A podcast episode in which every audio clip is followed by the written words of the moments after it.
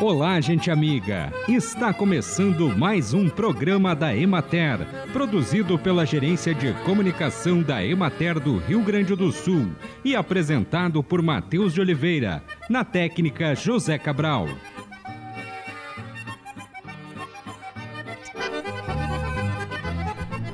Calor combina com um delicioso mergulho no mar. Mas o que fazer se for atingido por uma água viva ou caravela? No momento em que acontecer, faça compressas de água do mar para anestesiar o ponto. Não use água doce, pois ela pode facilitar a liberação de mais toxinas na pele. Faça as compressas até ir ao hospital para o médico averiguar e prescrever medicação se necessário. Não é comum que os testáculos se prendam à pele, mas isso pode acontecer e o resultado é dor intensa e irritação na área afetada. Nesse caso, nem pense em retirar os tentáculos com as mãos desprotegidas. Chame um salva-vidas para fazer a remoção. Ele estará preparado com materiais seguros.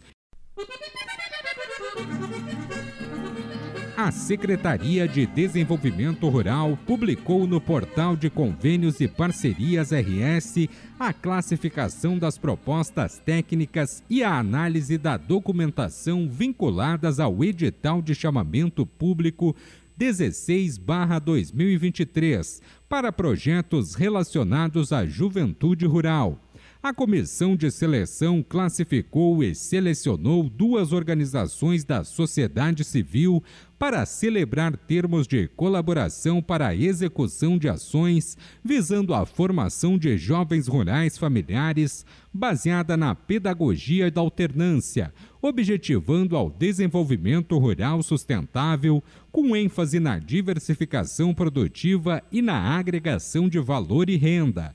As entidades selecionadas foram a Associação Escola Família Agrícola da Serra Gaúcha e a Associação Escola Família Agrícola de Vale do Sol, com ações propostas propriamente para os Coredes, Serra e Vale do Rio Pardo. As parcerias totalizam 497 mil 936,35 e beneficiam diretamente 180 jovens e suas famílias. O resultado final do certame está previsto para 4 de janeiro. Acompanhe agora o panorama agropecuário. Na região de Juí, a produção ainda está inferior à demanda de folhosas. No cultivo de tomate em varado a campo, houve melhora no desenvolvimento vegetativo, as folhas estão mais desenvolvidas e as hastes mais grossas, e ocorreu boa emissão de florada. Segue alta a incidência de bacteriose nas brássicas, principalmente no repolho, que apresenta tamanho menor em decorrência da antecipação da colheita. Na cultura do pepino, houve aumento da incidência de oídio, mas a produção é satisfatória. Na região de Pelotas, a radiação solar intensa e as temperaturas em elevação estão permitindo a implantação de novas áreas de produção de hortaliças, além de proporcionar rápido desenvolvimento. O abastecimento das hortaliças de maior consumo na região, como tomate, cebola e pimentão, advém praticamente da produção local. Na região da Emater de Porto Alegre, em virtude das temperaturas elevadas, houve perda dos cultivos em fase de colheita, o que ocasionará redução da disponibilidade de produção e cotações altas foi possível efetuar a preparação do solo para a implantação das lavouras do tarde. Os cultivos de batata doce do cedo se desenvolvem de forma mais intensa. Na região de Soledade, os ventos fortes no Vale do Rio Pardo danificaram as estruturas de produção, principalmente dos cultivos protegidos. Além disso, os índices pluviométricos associados às altas temperaturas requerem cuidados quanto ao manejo fitossanitário. Muitos produtores têm colocado telas de produção em decorrência dessas temperaturas elevadas, mesmo que seu uso reduza a incidência de luminosidade, o que afeta negativamente algumas plantas.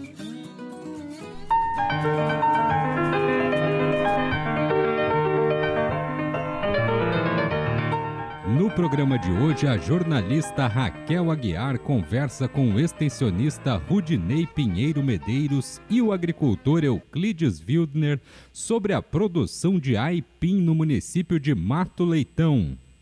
Rudinei, como é que é a produção de aipim aqui no município de Mato Leitão? Aqui no município de Mato Leitão, a produção de aipim ela é feita comercialmente, não só como cultura de subsistência, como tem em grande parte do Rio Grande do Sul. Aqui nós temos no nosso município em torno de 150 hectares de aipim né, comercial em lavouras solteiras e lavouras consorciadas com outras culturas. Temos em torno de 45 famílias que vivem da cultura do aipim comercialmente. Isso é importante para essas famílias? Sim, porque é uma cultura que se adapta bem na nossa região. O investimento dela é baixo comparado a outras culturas como o grão e que dá uma boa ainda rentabilidade para o pequeno produtor. E o produtor aqui de Mato Leitão ele está buscando alternativas, né? Quais são essas alternativas para a comercialização do aipim? Aqui a gente está começando a não só mandar aipim para a Ceasa e para grandes mercados em Porto Alegre. É o exemplo da família aqui da dona Márcia de Euclides que está trabalhando com aipim descascado. Eles começaram também a agregar valor com bolinhos, chips mas nós temos outras agroindústrias que trabalham aqui somente com aipim descascado, que tem uma grande aceitação no mercado, principalmente nos centros urbanos. Está indo para onde esse aipim? O nosso aipim está indo principalmente para a região metropolitana de Porto Alegre e também para a região da Serra. Rudinei, quais são os mercados para o aipim? Aqui nós também temos os mercados institucionais, o PA e o PENAI, que o aipim também está presente nessa merenda, enriquecendo essa alimentação. E diretamente da agricultura familiar? Diretamente da agricultura familiar local nossa aqui. Isso é um mercado importante para os agricultores? A merenda escolar, tanto o PENA e o PA, é muito importante, porque ele agrega um valor na matéria-prima que sai da propriedade e é uma venda direta do produtor. O senhor produz aipim, seu Euclides? Eu estou no ramo da aipim já há mais de 30 anos. Conhece bem a cultura? Conheço, já aprendi bastante. o que que o senhor, por que, que o senhor optou por essa variedade? Olha, é uma cultura que dá um bom rendimento. Comparando a lucratividade por hectare, é que a maioria das pessoas aqui tem pouca terra. A gente tem que plantar e colher o que, que a gente consegue tirar um pouco mais da terra. Mas ao mesmo tempo tu tem que ajudar a terra também. Tem que alimentar a terra para a terra alimentar a planta depois. Como é que o senhor alimenta a terra, seu Euclides? Olha, a gente trabalha com uh, esterco aviário e uh, análise de terra, calcário, adubação, se for preciso, se é necessário, conforme a, a análise da terra. E esse solo aqui, o senhor estava me dizendo que ele é bom para a produção do aipim, né? É, a terra vermelha nossa aqui nós temos nessa região é a é a melhor que tem para o aipim, principalmente essa qualidade do vassourinha. E, tem, e faço consórcio com outras culturas também. Com quais culturas o senhor faz esse consórcio? Milho e soja. Dois anos, às vezes a gente planta o aipim, aí já vai para a rotação de cultura com outra. De preferência milho, porque já fica mais adequado para isso. Isso é o que o aipim precisa, né? Que a terra descansada. Descansada e botar uma palhada, que é importante também, por causa da erosão.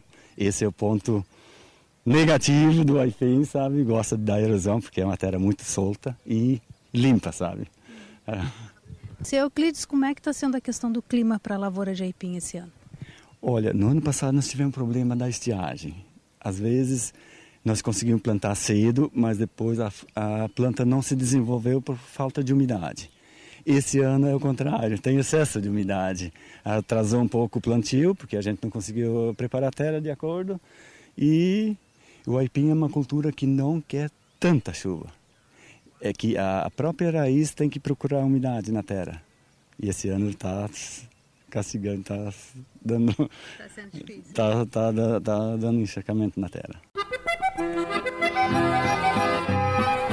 E assim encerramos mais um programa da Emater.